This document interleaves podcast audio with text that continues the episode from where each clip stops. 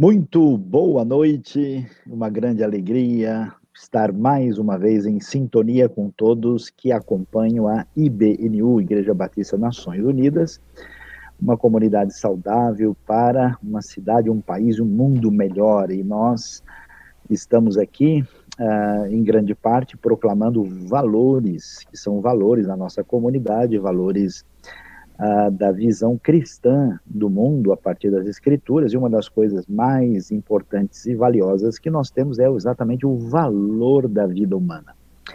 E falando sobre essa questão da vida humana. É, hoje, então, na nossa live, você pode aí, né, está apenas começando, multiplicar, mandar para os seus amigos, um assunto importante, porque nós vamos falar sobre a triste realidade dos genocídios que têm acontecido e marcado a realidade humana. Então, nós temos conosco hoje, e já já eles vão dar os seus cumprimentos, né?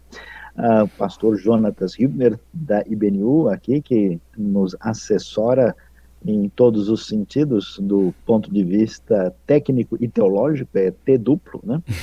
a nossa querida irmã Suzy Lee também, que tem muitas atividades e funções, mas principalmente na área de ensino, na área missionária, nos apoia diretamente, e um convidado especial hoje, que está sentindo um pouquinho mais de frio do que nós, porque ele está na Ucrânia, o nosso querido irmão ucraniano brasileiro aí, Anatoly Chilimskovsky, né, para aí todo mundo falar o nome dele vai ser uma, uma grande luta, né?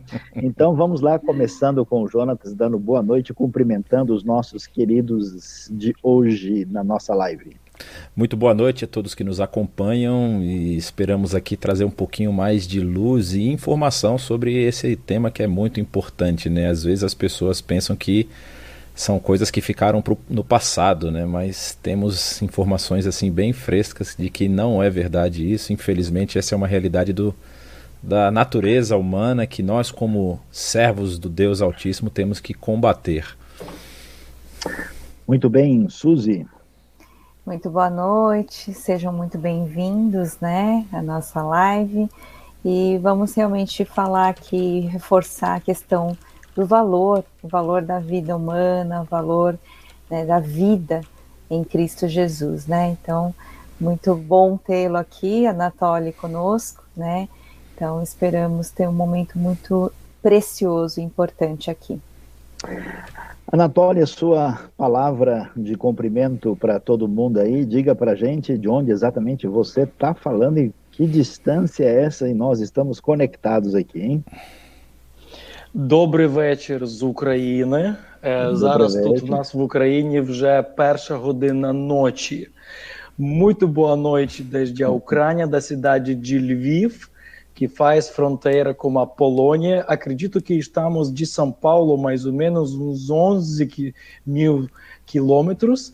Na Ucrânia agora é inverno, é noite, faz agora 3 graus abaixo de zero. Dois Olha. dias atrás nevou. Eu acabei de chegar da estrada, toda gelada, tem que dirigir devagar, mas estamos aqui, são e vivos, e para nós é uma grande alegria estar com uma querida igreja IBNU que ama missões e que valoriza a vida humana, e por isso que a gente faz parte agora com vocês. Boa noite. Obrigado, Anatólio. Olha, você falou, me deu saudades, porque exatamente um ano atrás eu estava sentindo essa temperatura, e aí perto da Polônia nós tomamos um jurek, jurek aquela sopa deliciosa que depois nós vamos conversar teologicamente sobre essa questão. Mas vamos lá, né? Uh, falando, eu começo a nossa conversa aí perguntando para o Jonatas e a Suzy inicialmente, né? Uh, é, é, curioso, né, que a gente eh, sempre assim imagina que os maiores desastres humanitários, né, da história é coisa antiga, né? Quando havia muita barbárie, digamos assim, as pessoas eram mais primitivas e menos civilizadas, né? Mas vocês dois podem, assim, dar uma resumida, começando aí com quem é, quiser adiantar, quais são, assim, os maiores genocídios da história recente, para a gente lembrar aí, começando com os dois, que daqui a pouco tenho uma pergunta direta para o Anatoly na sequência. Pode começar, Suzy. Pode falar isso aí, ô, ô, Não, eu posso falar, né? É o que eu achei que porque eu é, tô querendo mulheres, damas, né? primeiras damas, exato. É, pode falar. Então, ó, nós temos um, um, que é muito famoso, o, o que é conhecido como a Shoah, né? Que é o genocídio judaico da, da Segunda Guerra Mundial. E isso nós já estamos aí andando 60, 70 anos para trás, né? Tem coisa mais recente e nós vamos falar de um hoje, mas assim, existem genocídios muito pesados que ocorrem e que estão ocorrendo e que infelizmente estão fora da, dos grandes veículos de mídia, a não ser uma coisa ou outra que você vê assim é, aparecendo. Principalmente no continente africano tem acontecido muito genocídio. É, lá é, é uma, é uma briga meio que tribal barra religiosa, existem um, dois elementos aí que se juntam para causar esses genocídios. E nós temos visto, assim, recebido notícias, na verdade, de grandes barbáries que têm acontecido naquele continente, né? É, eu vou deixar o, o, o, o continente asiático para quem tem mais direito de falar do continente, continente asiático, né? A Suzy. Mas, assim, existe muita coisa acontecendo também no Sudeste Asiático e é, é, coisas que nós estamos falando dos últimos 20 anos, não são coisas antigas. É, e, então, assim, na Indonésia, por exemplo, houve um grande massacre há mais ou menos uns 8 a 9 anos, é, que massacre de fundo religioso, né? de uma a religião dominante do país partiu para cima das religiões minoritárias. É, eu tive a oportunidade de visitar, por exemplo, lá na Indonésia, a ilha de Bali. E Bali é uma das poucas ilhas, se eu não me engano, ela é a única ilha que tem maioria hindu num país que é de grande maioria é, muçulmana. E aí é, os próprios hindus, nós não estamos nem falando de cristãos, né? os próprios hindus sofrem muitos massacres e muitos ataques lá em Bali também por conta de questões religiosas. Então isso está acontecendo hoje, não está acontecendo há 100, 200 anos atrás. Isso é coisa moderna, né? Suzy, se não quiser é só complementar. História, né? Exato. É, mas a gente pode também lembrar, além do Holocausto, que foi um, genocídio assim muito né, acentuado e que nós conhecemos bem, tem aí o genocídio armênio, né? Que foi lá perto do 1915, aí começou. E assim, pelo que é estimado, entre 800 mil a um milhão e meio de pessoas que foram mortas, né, e perseguidas, né, enfim, pelo Império Otomano, né. Então, na Ásia também a gente pode falar um pouquinho mais depois, mas teve também um genocídio bem pesado, né. O império, na verdade, assim, resultado do imperialismo, né, de certa forma, na época. Então, é, é algo que não acabou, né? A gente tem visto aí em muitos lugares ataques muito é, complicados que têm atingido e matado muita gente, né? Terrorismos, né? Então tem, tem sido bem complicado até hoje. A gente tem que lembrar disso.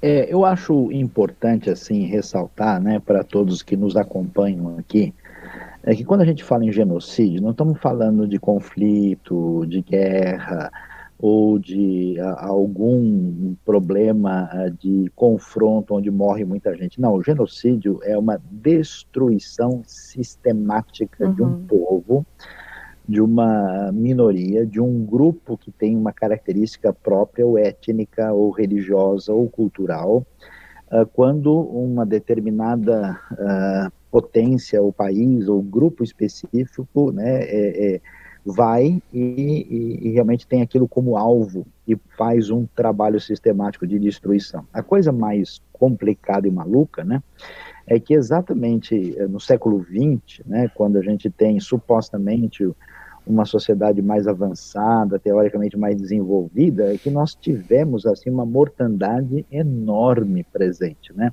Então, o, o Jonatas mencionou 6 milhões de judeus, mas não foram só os judeus né, uhum. que morreram nessa sistematização nazista, os opositores aos sistemas morreram, uh, todos aqueles que eram caracterizados como raça inferior, uh, testemunhas de Jeová, grupos homossexuais, uh, ciganos, uhum.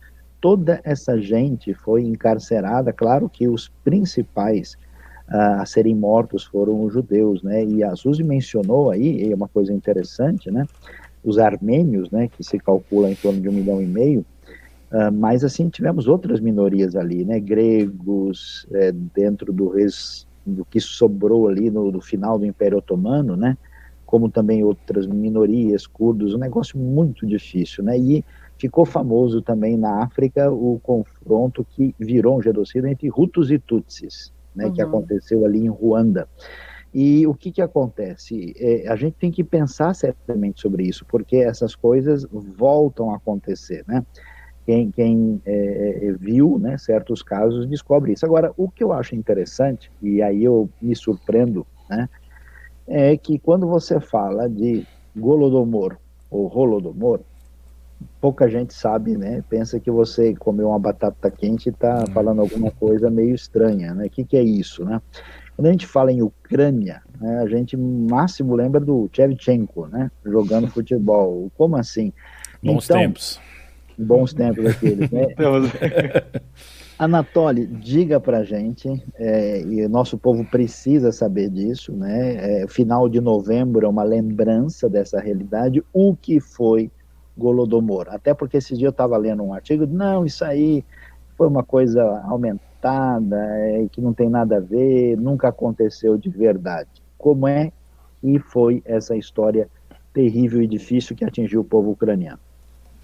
Olha, a palavra Golodomor é composta de duas palavras ucranianas: fome e a outra palavra nem consigo traduzir para português, mas, mas a ideia seria sofrimento.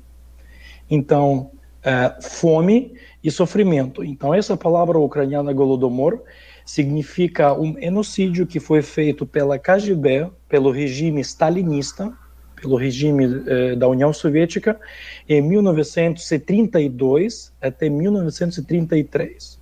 Durante um ano, quase 4 milhões de ucranianos foram intencionalmente destruídos, uh, provocando uma fome, não porque não havia alimento, mas porque o alimento foi confiscado, uh, o alimento foi exportado para fora, e o povo ucraniano ele passou fome e na internet você pode encontrar várias fotografias daquela região ucraniana eh, a região em, em sua maioria foi a parte central da Ucrânia parte leste da Ucrânia e sul da Rússia e onde também moravam ucranianos então a palavra Golodomor quer dizer um genocídio do povo ucraniano em 32 em 33 os números perto de 4 milhões de pessoas foram mortos durante aquele um ano. E, eh, na verdade, é a população da Geórgia hoje ou da Moldova. 3,8 milhões de, de pessoas foram mortas. Agora, Anatoly, é, situa um pouquinho mais para gente, porque o pessoal do lado de cá não conhece muito aí do, digamos assim, do mundo eslavo, né? Uh, a Ucrânia tem mais ou menos que tamanho, que população, e, e esse número representava quanto da população e por quê? O que aconteceu? O que, que Stalin fez? Qual é a razão porque a Ucrânia era um povo tão sofrido? O que, que tem na Ucrânia que todo mundo quer chegar lá e fazer o que não deve? Olha, hoje em dia a Ucrânia é um país independente, a nossa população está algo em torno de 40 milhões de habitantes e a Ucrânia é segundo país pelo tamanho na Europa depois da Rússia. Ou seja, a Ucrânia, pelo seu território geográfico, é maior do que a França, do que a Espanha. É mais ou menos o tamanho do estado Minas Gerais, eh, se a ideia mais ou menos do Brasil. Naquela época, 32, 33, a população da Ucrânia era mais ou menos 22 milhões. Então, 4 milhões durante um ano foi intencionalmente destruída, provocando uma fome. Por que isso aconteceu? Na verdade, havia duas razões por que isso aconteceu. Mas aqui, eh, pastor Sayão, eu tenho que, tenho que colocar uma parêntese que até perestroika acontecer, a gente não sabia desses fatos. Ah, é? Esses fatos foram escondidos pelo regime soviético como um, um, ato vergonhoso sobre um povo. Então, eu estudando na escola soviética, eu não conhecia desse fato até a perestroika chegar. Somente em 1988, ou seja, quase 50 anos depois, um deputado ucraniano do Partido Comunista, pela primeira vez ao vivo, falou que nós temos que livrar o genocídio do povo ucraniano e temos que falar quem, quem era culpado. Então, por que isso aconteceu? Duas razões principais. Primeira razão, econômica. Porque a Ucrânia, na época, antes da Ucrânia fazer parte da União Soviética, quando ela era debaixo da Polônia, a Ucrânia era celeira de trigo para a Europa. 60% do trigo da Europa foi produzido na Ucrânia. Porque as terras, ucranianas são perfeitas para o trigo. E o trigo aqui é, é a comida principal para nós. Então, a primeira fase foi econômica é, o governo soviético precisava de dinheiro, ele precisava de tecnologia. Então, onde conseguir o produto para importar? Vamos pegar então o trigo da Ucrânia e enviar para fora para conseguir dinheiro. E esse trigo foi pego à força.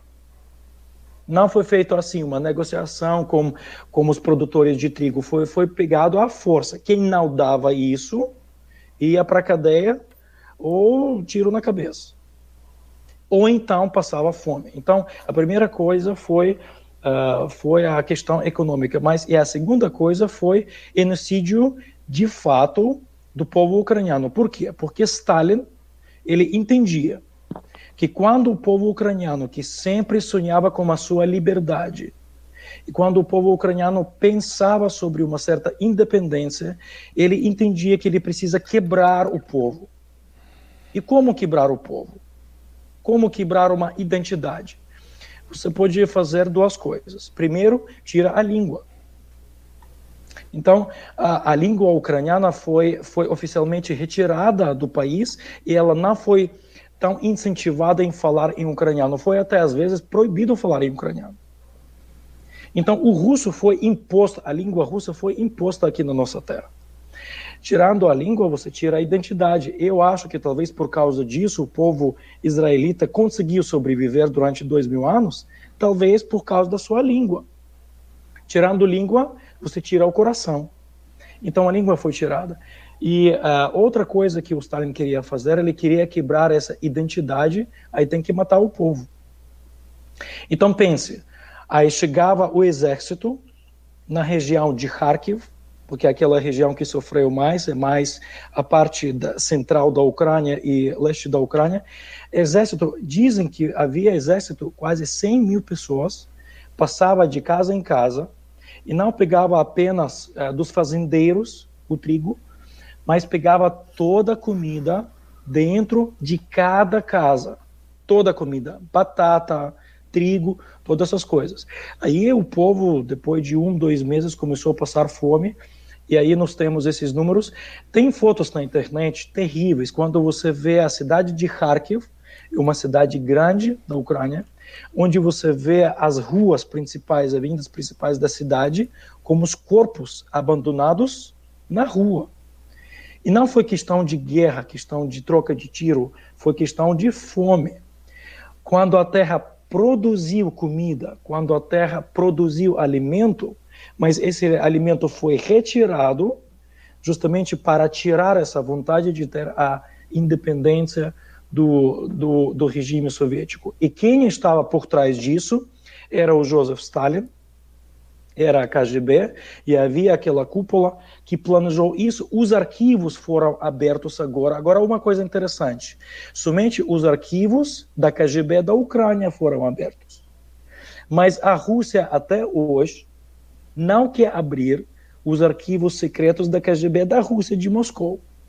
A Rússia é um dos poucos países que ainda não reconheceu oficialmente o genocídio do povo ucraniano. Por quê? É uma outra história, uma outra conversa.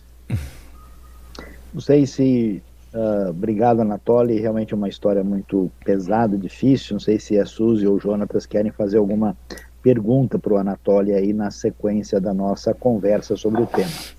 Sim, eu queria é, saber, o Anatoly, como é que fica a questão da comunidade cristã nesse, nesse, é, nesse genocídio? Se sofreu de um modo particular, como é que foi?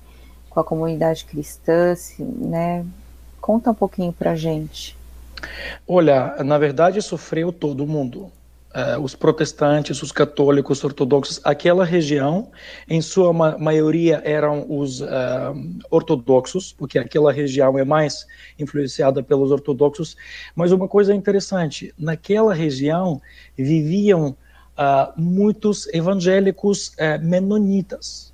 E eu descobri recentemente uma informação muito interessante que da Ucrânia a Alemanha recebeu 100 mil cartas dos uh, menonitas ucranianos pedindo ao regime de Adolf Hitler ajudar com alimento. E Adolf Hitler enviou uma ajuda humanitária para os alemães ucranianos na Ucrânia que estavam, estavam sofrendo do regime de Stalin. Até existe agora uma reclamação, uma nota de reclamação de ministro de, de, de Ministério Exteriores da União Soviética reclamando com a Alemanha e com Adolf Hitler porque ele enviou a ajuda humanitária para os alemães morando no, moravam na Ucrânia. A maioria daqueles alemães eram menonitas. Uma coisa interessante porque justamente há uma história que o, o, o, a fé protestante chegou na Ucrânia pelos menonitas que vieram da Alemanha, convidados pela rainha ah, da Rússia em 1850, a Catarina, e eh, quando os fazendeiros alemães eh, chegaram para a terra ucraniana e russa, sul da Rússia, eles ganharam terras de graça, e quem veio vieram menonitas, e eles trouxeram a fé protestante aqui. Então, esses protestantes agora também estavam sofrendo. Uh, há um detalhe importante. O que fez o regime stalinista? Eles bloquearam aquela região. Você não podia entrar e você, eles não deixavam para o povo sair daquela região. E quem foi basicamente monitorado eram os ucranianos. Então, quem sofreu, sofreu todo mundo, inclusive os crentes. A gente não sabe os números exatos, mas a gente suponha se o Hitler recebeu 100 mil cartas, então, a gente supõe que muita gente, inclusive da fé evangélica ou protestante, ou ortodoxa, também veio a morrer naquela, naquele momento porque não havia jeito. Não sei se o Jonatas queria comentar alguma coisa sobre essa questão da Ucrânia ainda, alguma... Sim. É, eu, acho, eu acho interessante. Anatólia, eu conheço você já há algum tempo, né? A gente já está caminhando junto há bastante tempo, e aí eu sei. A gente fala de, de Holodomor, é, que, que, realmente foi algo terrível, assim, uma, uma marca muito profunda na história da Ucrânia. Mas essa pressão, como a Suzy mencionou aí, e realmente todo mundo que está dentro dessa situação sofre, e a comunidade cristã também sofre, mas é, há depois uma pressão muito forte contra o crescimento do cristianismo dentro da Ucrânia. E apesar desse período de 33 e 34 ser a marca de, desse grande número de pessoas que morrem, a, a, pressão do regime continua sobre aqueles que pensam fora do regime, não é? Eu não sei se você poderia comentar um pouco como é que foi, por exemplo, para essa população, porque a, a, a, Ucrânia ela, ela é citada como caminho de passagem aí no período da Segunda Guerra, né? Ah, existem alguns campos de concentração dentro da Ucrânia, inclusive existe aí próximo a Lviv um, um, um, um memorial a respeito dos judeus que foram mortos e foram levados uhum. daí da região. Como é que era, é, como é que ficou essa, é, é, vamos dizer assim, a continuidade dessa pressão soviética sobre a Ucrânia? Olha, só alguns números. É, somente de Lviv foram exilados mais ou menos 150 mil judeus de toda a região do, da Ucrânia Ocidental, que foram enviados para os campos de concentração pelo regime, regime nazista. Uh, durante a Segunda Guerra Mundial, uh, dentro dos 20 milhões de soviéticos que morreram na Segunda Guerra Mundial, 8 milhões foram os ucranianos. Então, com certeza, a, a história da Ucrânia uh, no regime soviético foi, um, foi uma história bastante sofrida. E não somente a, o espírito nacionalista que sempre foi humilhado durante 70 anos. Eu agora estou lendo um livro muito interessante sobre essa ideia que o colapso da União Soviética não aconteceu por causa da inteligência dos americanos. Com todo respeito à nação americana, ao seu poderio militar, político, com certeza há poder nesse negócio, mas agora há alguns fatos, porque agora 30 anos, eh, eh, eh, agora foram um, alguns dados importantes que a Casa Branca revelou sobre a queda da União Soviética, a amizade do George Bush com Mikhail Gorbachev, agora se entende perfeitamente que a Ucrânia teve um papel principal na destruição da União Soviética. Porque Mikhail Gorbachev queria fazer, fazer de tudo para preservar a União Soviética juntos. Só que, para o dia 1 de dezembro, hoje é o dia 2 de dezembro, para o dia 1 de dezembro, no ano de 1991, a Ucrânia fez uma votação, o povo ucraniano fez uma votação, ou, e havia apenas duas opções, ou ficar como União Soviética ou proclamar a independência. E Mikhail Gorbachev sonhava, ele achava que a Ucrânia com certeza sonha em continuar a ficar com a União Soviética. Só que o povo ucraniano, em 91, no dia 1 de dezembro, ele proclamou dizendo que eles querem com certeza essa sonhada independência da União Soviética. Durante o regime soviético, com certeza, havia essa humilhação, eles queriam sempre. Então, eles tiraram duas coisas, como eu já falei: tiraram a língua, não se falava naquela época. Eu, sendo ucraniano, eu estudava numa escola russa, na cidade de Lviv, que é a cidade mais nacionalista de toda a região da Ucrânia, havia apenas duas escolas com língua ucraniana. Outras escolas eram as escolas uh, com língua russa. Por isso, quando eu entrei na escola, eu estudei na escola em russo. Ucraniano você não podia falar, era proibido falar. E com certeza a KGB ela sempre monitorava os nacionalistas, as pessoas que sonhavam com essa independência. Então a União Soviética sempre usou esse poderio para preservar a Ucrânia. Agora pergunta: por que a Ucrânia é tão importante para a Rússia? Por que a Ucrânia é tão importante para a União Soviética? Porque tanto Stalin tanto agora Putin estão declarando uma, uma coisa muito interessante. E uma coisa interessante também, Mikhail Gorbachev falava a mesma coisa. Tirando a Ucrânia, a União Soviética não existe. Tirando a Ucrânia da influência da Rússia, a Rússia não tem essa ideia de império grande. Por quê? Por causa da população da Ucrânia, por causa da, do ponto geográfico importante da Ucrânia e por causa da influência que a Ucrânia tem aqui. Porque a Ucrânia fica, na verdade, na divisa entre Ocidente e Oriente.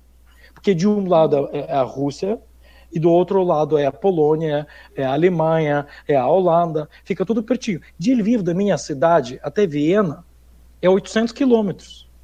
No tamanho do Brasil, o que é 800 quilômetros para vocês? Ponte aérea, Rio-São Paulo. Então a Viena fica ali, próximo na esquina. Então, por isso que, que a, a, havia toda aquela pressão, porque eles não queriam perder aquela sensação de sua grandeza. E é tão ruim quando a gente usa um povo, uma nação, humilhando aquela nação para se engrandecer. Me parece que genocídio é isso. Não apenas matar a pessoa. Obrigado, Anatoly. Depois eu vou voltar a perguntar para você, você pode até se preparar, porque é, muita gente, né? Eu tive oportunidade de conhecer alguns países eslavos e, e, e uma coisa que marca assim é que, apesar de tanta restrição, a gente ainda vê muita fé na vida de muitas pessoas, né? E muita gente aqui no Brasil acha, por exemplo, que nunca houve realmente nenhuma perseguição religiosa, né? Aí você vai me dar uma palavra sobre isso, né? Enquanto isso, eu queria mudar um pouco o foco agora e perguntar para a Suzy. A Suzy tem uma experiência aí, né? Ela é brasileira, mas a família uh, é vinda da Coreia do Sul, que é um dos lugares eh, que eu diria assim, se a Suzy me permitir fazer essa comparação, é mais ou menos uma Polônia ou Ucrânia, né, da Ásia, porque teve no meio de lugares com forças imperiais assim significativas, a China, a Rússia, o Japão, uh, assim, e, e, então, Suzy, me fala um pouquinho sobre a Ásia e até a experiência difícil que atingiu a história da Coreia e alguma coisa mais sobre a Ásia. Existiu genocídio e coisa semelhante por lá? Sim, é, o pessoal acha que, né, quando se fala de holocausto, né, fala só do povo judeu, né, então a gente, quando eu fui lá e fui entender um pouquinho mais da história, eu consegui ver muito a história da Coreia, né, a Coreia e vários países da Ásia passaram por isso na época do, do Império é, Japonês, então foi lá entre 1910, né, mais ou menos, até a Segunda Guerra Mundial. E nessa época aconteceu exatamente a mesma coisa, Anatoly. A primeira coisa que eles tiraram é o nome das pessoas. Ninguém podia continuar com o nome coreano. É, todos tinham que ter um nome japonês. E a outra coisa é, é a questão do, da língua. Então ninguém mais estudava coreano. Inclusive tem um filme interessante, até foi o Sayon que, que mostrou, é, de, de, de retomada da língua de um dicionário coreano na época. Foi a coisa mais importante que eles fizeram para resgatar a língua coreana, se não tinha perdido, porque era, é, era proibido falar. É, e a, minha avó, ela passou por isso, ela, né, ela é, viveu nessa época, e eu, uma época eu lembro até que eu falava em coreano com ela, e eu lia as coisas em coreano, e ela falou, olha, eu não consigo ler isso. Eu falei, estranho, né, eu era pequena, não, não entendia, ela falou, eu aprendi, eu fui alfabetizada em japonês, depois, quando eu cresci, que eu fui entender o que, que tinha acontecido. Todas as escolas, todos os lugares só aprendiam japonês. E aí tinha os campos de concentração, de trabalho forçado, muito, muito forçado, é, escravo mesmo, assim, um trabalho bem pesado, onde as pessoas acabavam tendo uma situação bem complicada e morriam, né? É, chegavam a, a muitas mortes. E um outro fato muito assim dolorido que até hoje se lamenta e que as pessoas ficam realmente assim, assim realmente mal é a questão que as mulheres eram usadas como prostitutas para servirem os, os exércitos. Então elas eram, é, na verdade, sequestradas né, de todos os lugares da Ásia, não era só a Coreia, então Malásia, né, Tailândia, é, todos os lugares eles é, pegavam essas mulheres, levavam para alguns lugares e elas eram o dia inteiro assim estupradas mesmo, né? Então agora restam assim pouquíssimas sobreviventes dessa época, mas já se fez, é, já fizeram filme, já pediram para, é, enfim, teve aí um, uma longa história, se for contar, e são chamadas de mulheres de conforto, que eram levadas. Então, assim, houve realmente um, uma situação muito complicada na Ásia, né, por conta disso, e isso perdurou muito tempo. Na verdade, a, a, a Coreia, na verdade, eu acho que acabou sofrendo, e aí depois veio, né, a União Soviética, né, no caso a Rússia, é, e os Estados Unidos e que ajudaram essa, nessa divisão entre a Coreia do Norte e do, do, do, do Sul. Uma das ajudaram coisas que aconteceu... atrapalharam. Né? É, ajudaram na guerra, né, na verdade. Ajudaram a separar, a dividir. É, uma das coisas que aconteceu muito forte, que aí, aí eu posso falar com certeza, é que o evangelho entrou na Coreia do Norte, principalmente na Coreia do Norte, foi a porta de entrada, por aí, cerca de 1900, né? Fazia pouco tempo que, que tinha entrado, e aí eles foram, assim, assim, exterminados mesmo por causa da ideologia, né? Então foi a primeira vez que acabou, e a segunda foi quando a Coreia do Norte, né, entrou com o comunismo, aí acabaram também é, exterminando muita gente, é, muitos cristãos nessa época. Então foi, foi uma coisa muito dolorida, né? É, que tem gente que até hoje guarda essa mágoa, né? É, é muito difícil. Bom, pessoal, a gente é, lamenta aqui tudo isso que a gente está ouvindo e é muito importante, a Bíblia vai nos dizer que o ser humano é feito à imagem e semelhança de Deus e a vida humana é inviolável.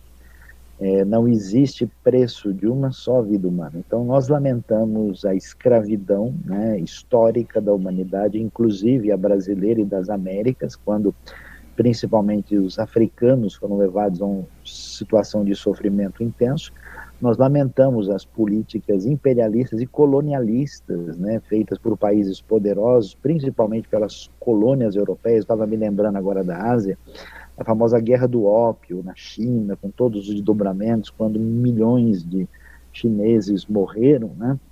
Ah, nós tivemos destruição de gente, por exemplo, uh, completa, né, em alguns lugares da Oceania. Os antigos tasmanianos, né, foram totalmente exterminados. Né? Houve uma brutalidade muito grande.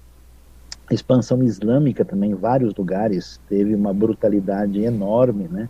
Tivemos, uh, em nome da cristandade também, brutalidade feita envolvendo as cruzadas e outros. Então, é, tudo isso é muito lamentável. Mas o, o que complica, que a gente está prestando atenção aqui, é ver esses testemunhos de situação de gente que ainda está viva. Né? É coisa recente, do mundo supostamente evoluído no mundo tecnológico, né? A Suzy está falando da Coreia, né? A gente teve um expansionismo militar japonês que queria, uh, vamos dizer, dominar certas regiões, estava atrás de matéria-prima, dominou a China, dominou a Coreia e vários países da Ásia. E eu não poderia deixar de mencionar aqui o terrível uh, genocídio que aconteceu no Camboja, né? Através do Khmer Vermelho, o famoso genocídio causado por um indivíduo que ficou conhecido como Pol Pot né, que se calcula de 2 a 3 milhões de mortos, nós precisamos ter essa consciência, temos que proclamar o valor da vida humana, rejeitar toda forma de totalitarismo e respeitar né, a autonomia, a cultura de todos os povos, especialmente a partir de uma visão bíblica da realidade. Agora, prosseguindo para falar um pouco mais sobre essa questão, eu queria perguntar aí para o Jonatas, né? Jonatas, a sua opinião, o que, que causa um genocídio? O que, que leva assim o pessoal? Porque parece muito louco isso, né? Eu me lembro que eu visitei lá Auschwitz, né? Inclusive uma numa das ocasiões estava até com uh, aí o Anatoly presente, né?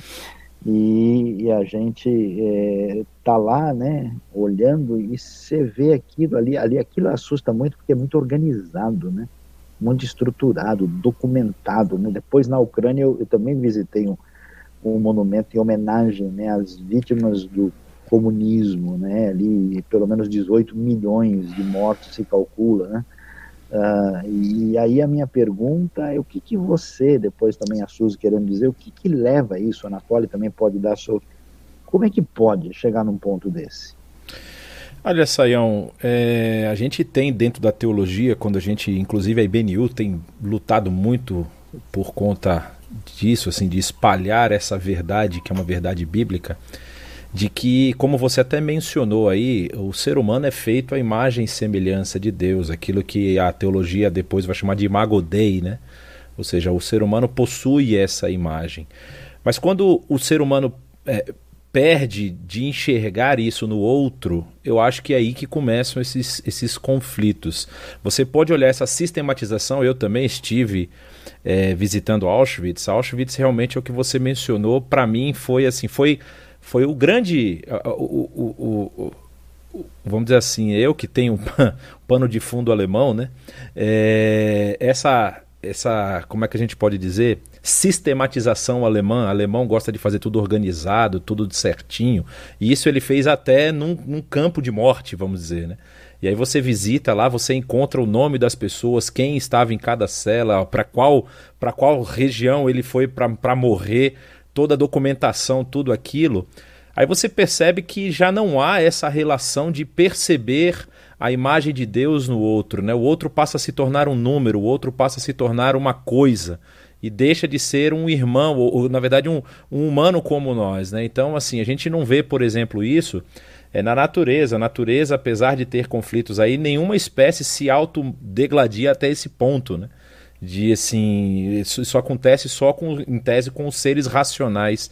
E onde você vê esse tipo de coisa é justamente quando você percebe que os interesses muitas vezes econômicos ideológicos ultrapassam qualquer tipo de respeito pela vida do outro. E aí é, no caso de, de Auschwitz você percebia isso que era, era, era impressionante como eles faziam, por exemplo, que as próximas vítimas fossem responsáveis pela limpeza das que tinham acabado de ser executadas. Era um negócio assim fora do comum, né?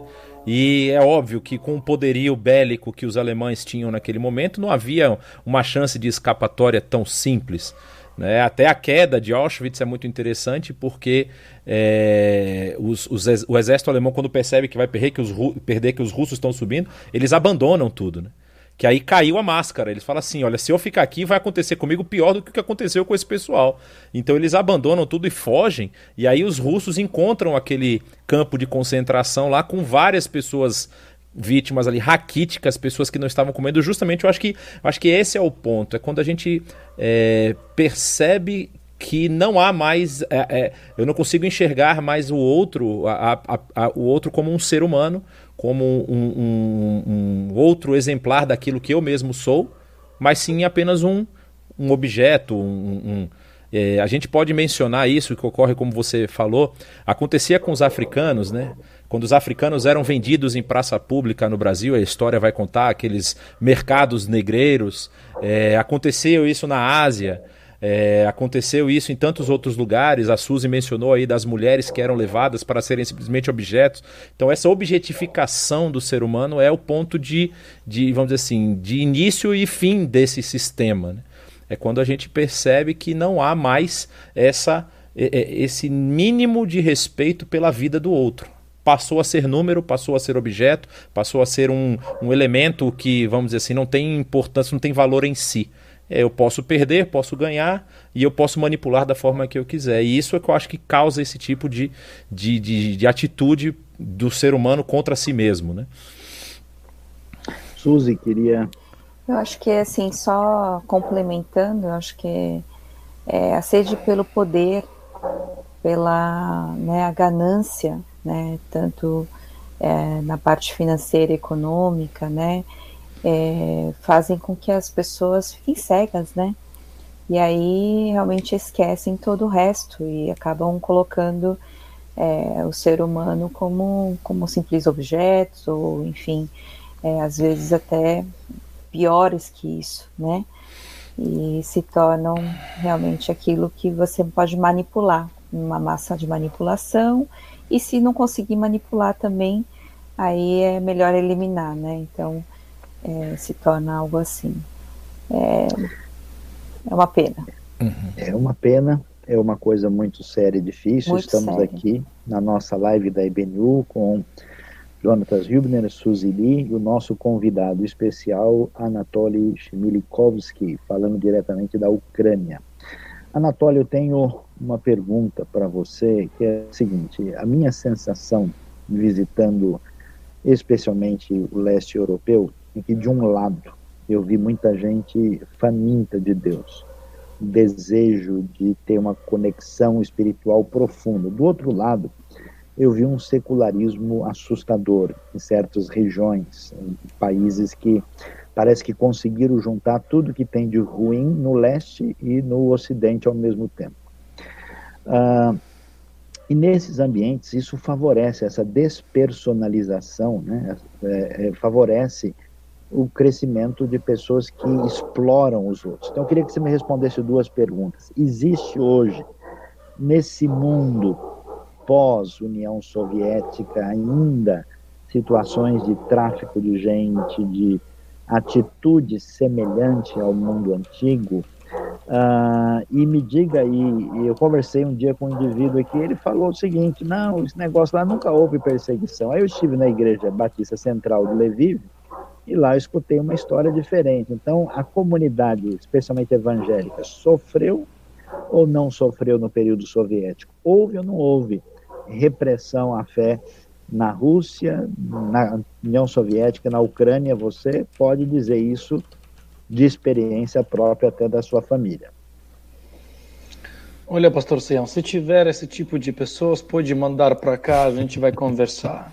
uh, e sabe, eu não sei quantos, quanto tempo Deus vai nos deixar viver. Eu tenho ainda pais vivos que passaram pelos momentos muito mais difíceis do que eu, mas eu já falei uma vez, uh, também numa das nossas lives, uh, eu estudei na escola soviética. Eu não sei se é privilégio Olha, eu tenho eu tive privilégio de nascer na União Soviética. Eu lembro de apóstolo Paulo que ele teve privilégio de ser cidadão romano. Eh, eu não sei se isso é privilégio ou castigo, mas uh, olha, é a minha história e a gente aceitou aquela história. Deus purificou aquela história. Deus está, Deus é aquele especialista que pega uma coisa amaldiçoada por homem e ele é capaz de pegar uma coisa amaldiçoada por homem e fazer uma bênção. Para mim, a questão de genocídio, pastor Sayão, me perdoe, mas eu, eu devo responder. Para mim, questão de genocídio é afastamento de Deus. Quando uma nação se afasta de Deus e quando esse afastamento fica mais longe, essa nação faz mais barbaridade.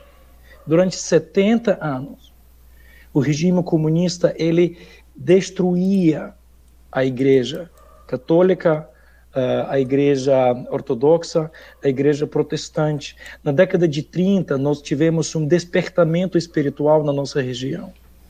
As igrejas cresciam muito, muitas, muitas crentes, muitos batismos, mas a União Soviética ela, ela encarava o crente como o inimigo número um para o regime soviético. E por quê? Porque eles sabiam que, é, é, olha, pastor Sam, porque quando você é livre, você pode fazer coisas grandes. O regime ditador não quer que ser humano faça coisas grandes. É muito mais fácil controlar a população que é burra, que não estuda e que não tem esse senso de liberdade. O que hoje em dia está acontecendo com a pandemia?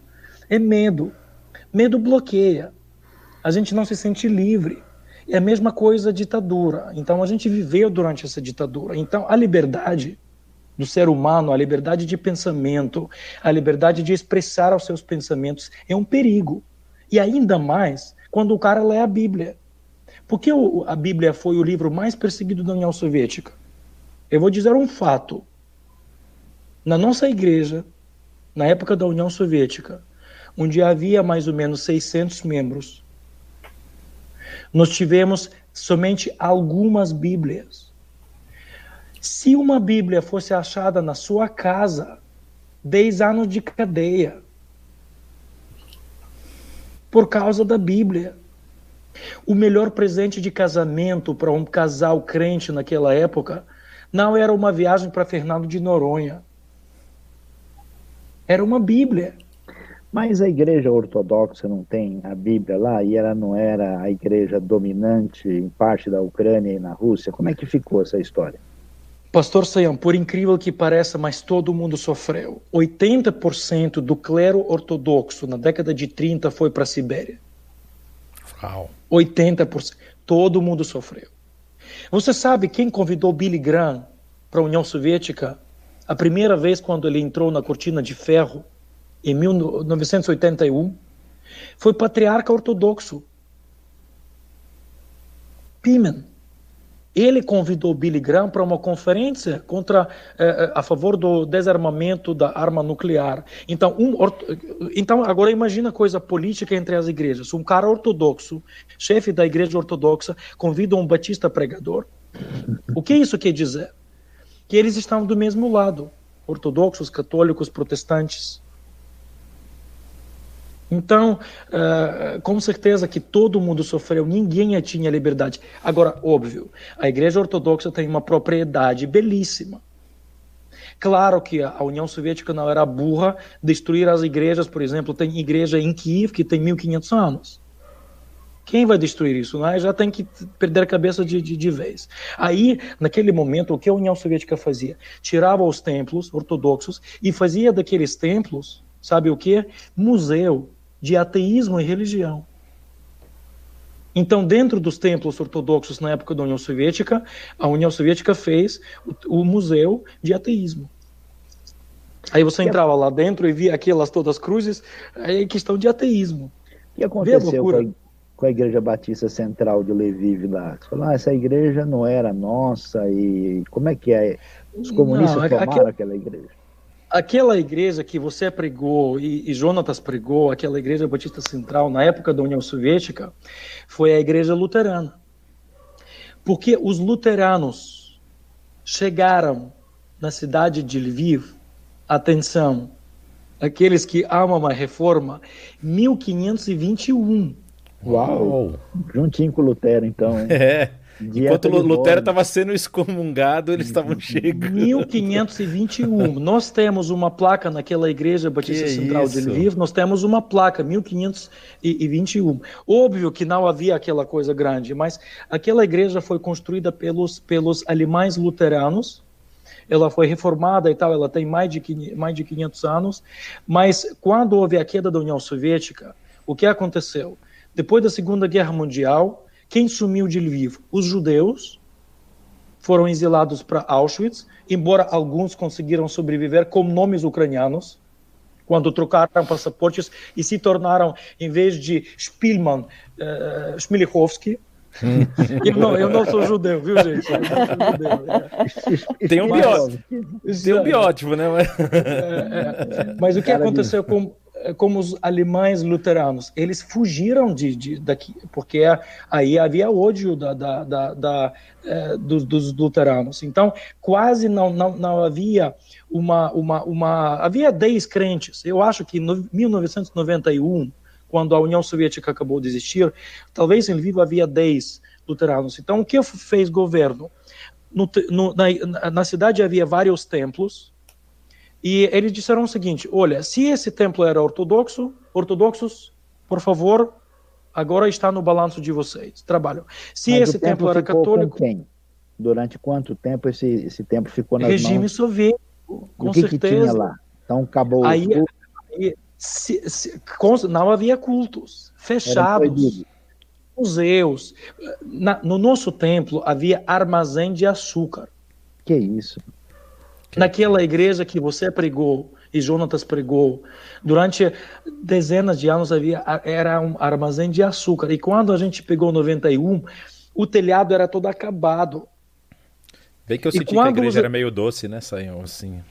Ah, é. e, e, e, e, quando, e quando os alemães souberam que o governo de Lviv uh, deu esse templo para os batistas de Lviv, eles nos ajudaram a fazer reforma. Poxa, que legal. Porque não, não, não, não nós tivemos igreja, não, tive, não tivemos dinheiro, porque 91, gente, 93, 94, eu lembro aquele momento, quase fome a gente passava porque foi acabada a economia soviética e não foi criada outra. Então a gente passou aqueles 10 anos uma miséria. Então os alemães ajudaram a gente a fazer uma reforma, mas pediram apenas uma coisa: aquelas placas. Aquelas placas de 1521, de 1700 e blá blá blá. Só que quando eles ajudaram para fazer a gente e nós já estávamos dispostos a retirar as placas e dar para os alemães, veio a prefeitura e falou não pôde.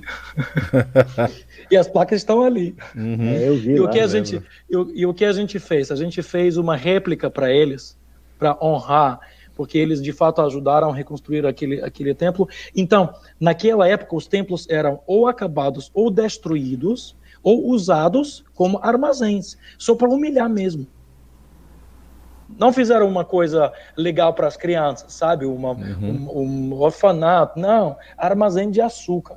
Caramba. Para humilhar mesmo. É lamentável, né? E a gente, é, de fato, comprometidos com os valores do reino de Deus, nós queremos ressaltar o valor da vida humana, a nossa solidariedade é especial nesta noite ao povo ucraniano, um povo que sofreu sofreu muito na época da invasão nazista, a Ucrânia sofreu na época em que a Polônia foi um império grande e dominou ali também, né? E, e, o sofrimento na época soviética foi muito grande, um dos povos mais, eh, vamos dizer, machucados na história. Nossa solidariedade aos irmãos coreanos também, que sofreram barbaramente aí uh, no século XX, né, e a todos aqueles, né, e, e hoje especialmente dói muito a gente ver aí uma série de, de problemas semelhantes, né, aí uh, acontecendo no mundo. E, e, e, o que é lamentável é que a gente vê, né, o que parece realmente acontecer, perseguição uh, e mortandade e genocídio causado, por exemplo, por uh, um perfil de imperialismo religioso, né? um grupo religioso X que é ser dominante, né? que alguém já pensa talvez nos jihadistas, isso é verdade, mas não exclusivamente, há lugares também no mundo onde há outras minorias que são massacradas e são realmente prejudicadas, né? A gente vê imperialismo realmente político e econômico, que é o principal, né? Que acontece e temos povos injustiçados que sofrem tremendamente no mundo hoje então, nossa palavra de solidariedade aqui e de apoio, né? E eu queria nesta noite que todos se lembrassem de orar. Hoje, particularmente pela Ucrânia, lembrando também da situação da Coreia, especialmente Coreia do Norte hoje, que é um lugar que sofre muito, né, em função de ser um dos ambientes mais fechados e menos democráticos do mundo. Agora, a gente já está caminhando aqui, eu vou depois permitir que cada um aqui dê a sua palavra final, mas eu queria ouvir dos três aqui, né? Uh, a gente não pode aqui, na nossa live, só ter um encontro para ter informação histórica, né? A gente não está aqui apenas é, para dizer que essa história é uma história triste. E a pergunta que eu faço para a gente agora é o que é que a gente pode, deve fazer para evitar essas situações. Qual é o nosso papel? Né? A gente afirma que a gente é sal da terra e luz do mundo, né? Como é que a gente lida? O que, que a gente pode dizer para todo mundo que está vendo e vai ver essa live? Nosso compromisso pelos valores da vida. Vamos lá, começando com Jonatas. Tá. Eu acho que o papel principal, Saião, é a restauração do vamos dizer assim da, da relevância e da importância do indivíduo, né? E nós, como você mencionou, sendo sal da terra e luz do mundo, temos que apontar para esse indivíduo que a sua relevância e a sua importância está em Deus. Então, à medida que ele se aproxima de Deus, ele vai cada vez mais perceber o quão ele tem essa, vamos dizer assim, essa relevância e importância perante toda a criação e como seu irmão também tem a mesma relevância, porque os dois são feitos à imagem e semelhança de Deus. Então eu acho que como igreja, como, como é, vamos dizer assim, responsáveis por espalhar essa mensagem é, de amor, desse pai de amor que ama a sua criação e se doa por ela, é, mostrar para essas pessoas que talvez estão afastadas, que talvez não tenham essa compreensão de que a, a necessidade que elas sentem falta, muitas vezes tentando é, suprimir com recursos, com poderio é, religioso, querendo se mostrar mais importante que os outros, essa, essa ausência, né? Eu vou lembrar agora do Viktor Frankl, quando ele dizia que o ser humano ele possui um, um, espaço dentro de si que é do tamanho de Deus, né? Então ele precisa ter novamente esse relacionamento é, com Deus ativo para que ele possa reconhecer a sua posição, o seu papel perante a criação e o papel do seu irmão e aí nunca desindividualizar o outro, né? deixar o outro também como um indivíduo, e eu acho que esse é o caminho de evitar esse tipo de coisa. Né? Suzy. Eu acho que uma das coisas muito importantes é a gente voltar à palavra, né? É, lembrar aquilo que Deus falou para gente. E quando a gente aprende o amor, né? O amor que vem de Deus, porque Deus é amor e a gente deve isso a Ele, né? A gente deve amá-lo é, acima de tudo e amar o próximo, né? Como a nós mesmos. Só que o que a gente tem feito muitas vezes é justamente o contrário, é julgar, é, sabe? Às vezes atacar o outro é, por poucas coisas, pequenas coisas, às vezes as brigas acontecem, as, as guerras começam por coisas, às vezes, né, de interesse pessoal, é, e pequenas às vezes, né, muitas brigas, assim, entre, é, inclusive entre irmãos, né, entre pessoas, assim, começam com coisas muito pequenas, então, acho que começando por aí, a gente deveria é, lembrar realmente aquilo que o Jonatas falou, que o outro é a imagem de Deus, né, e amar o próximo, e parar realmente, de, assim, de, dessas disputas é, desnecessárias, julgamentos e brigas e, né, essas coisas desnecessárias que acho que a gente precisa aprender a, a colocar nas mãos de Deus. Lembra que é Deus é quem é o nosso. Se tiver alguma coisa para é, fazer justiça, Ele é a nossa justiça, né? Então vamos deixar na mão dele. É, nós vivemos aquilo que a, a, gente aprende na palavra, que é amar o próximo, né? Muito bem, eu queria uh, ter uma palavra então final aí do, do Anatoly e até mesmo uma palavra para todo o nosso pessoal. Brat Anatoly Budlaska, pode dividir. Дякую. Дякую, брат Саян, брат Jonatas, сестра Suzy. olha, gente, um texto bíblico veio na minha cabeça agora. João 8,32. Conhecereis a verdade e a verdade vos libertará. A verdadeira liberdade está no nosso coração. Somente Jesus Cristo, através da Sua palavra, pode dar a verdadeira liberdade. Você pode estar preso, você pode nascer num país ditador, a sua língua pode ser tirada de você, o seu idioma, mas a palavra de Deus, através de Jesus Cristo, pode nos libertar.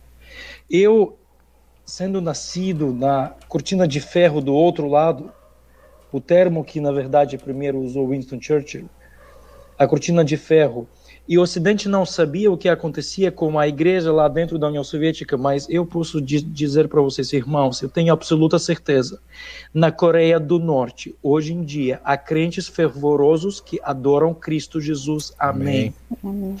Porque nenhum regime pôde fechar aquela liberdade que está no nosso coração. Por isso, eu sempre digo para mim, e eu queria dizer isso para você, para quem está nos ouvindo, gente, assistam menos televisão, leiam menos internet, estudem mais a palavra, porque é a palavra de Deus que indica para Cristo nos dá uma verdadeira liberdade, independente daquilo que está acontecendo ao nosso redor. Amém. Saiam. Bom, eu queria caminhar para o nosso desfecho, mostrando aqui que o tema do genocídio é bastante tratado nas escrituras, né? Quando nós vemos uh, o povo de Israel na sua formação de aliança com Deus, o que vai acontecer ali é, na verdade, um genocídio. Você lembra que Moisés né, vai ser preservado numa situação de uma matança e uma matança daqueles mais frágeis possíveis, que são exatamente os meninos. Então, esse tema aparece com clareza ali. E nós temos um império poderoso que subjuga é, os dominados, considerando menos do que humanos e, portanto, esse tipo de coisa é uma realidade lá. Quando a gente caminha e vai mais adiante, o que vai acontecer com o próprio Senhor Jesus lá na frente, né, quando ele a família tem que fugir para o Egito, é uma outra situação análoga, né? É, quando Israel era menino, eu chamei o meu filho do Egito, vai dizer Oséias 1, isso é citado no Novo Testamento, quando a própria vida de Jesus é ameaçada na época do Herodes o Grande, e Jesus morreu numa política de assassinatos e mortes do Estado romano que dominava o mundo de maneira cruel. Então, como cristãos, é muito importante a gente enfatizar isso, que a verdadeira liberdade está dentro da pessoa. Ninguém pode tirar. Essa liberdade ela é espiritual, essa liberdade vem da relação com Deus e especialmente desse livro assustador, poderoso, uma arma invencível que é a palavra de Deus. Mas como cristãos a gente deve ter uma postura, primeiro, não se permitir dominar pelo ódio que leva populações, o que assusta a gente é ver como populações apoiam é, políticas de genocídio e saem matando todo mundo. Né? Então, como é que gente, e atenção é importante, no meio desse ambiente havia pessoas que tinham nome de cristãos.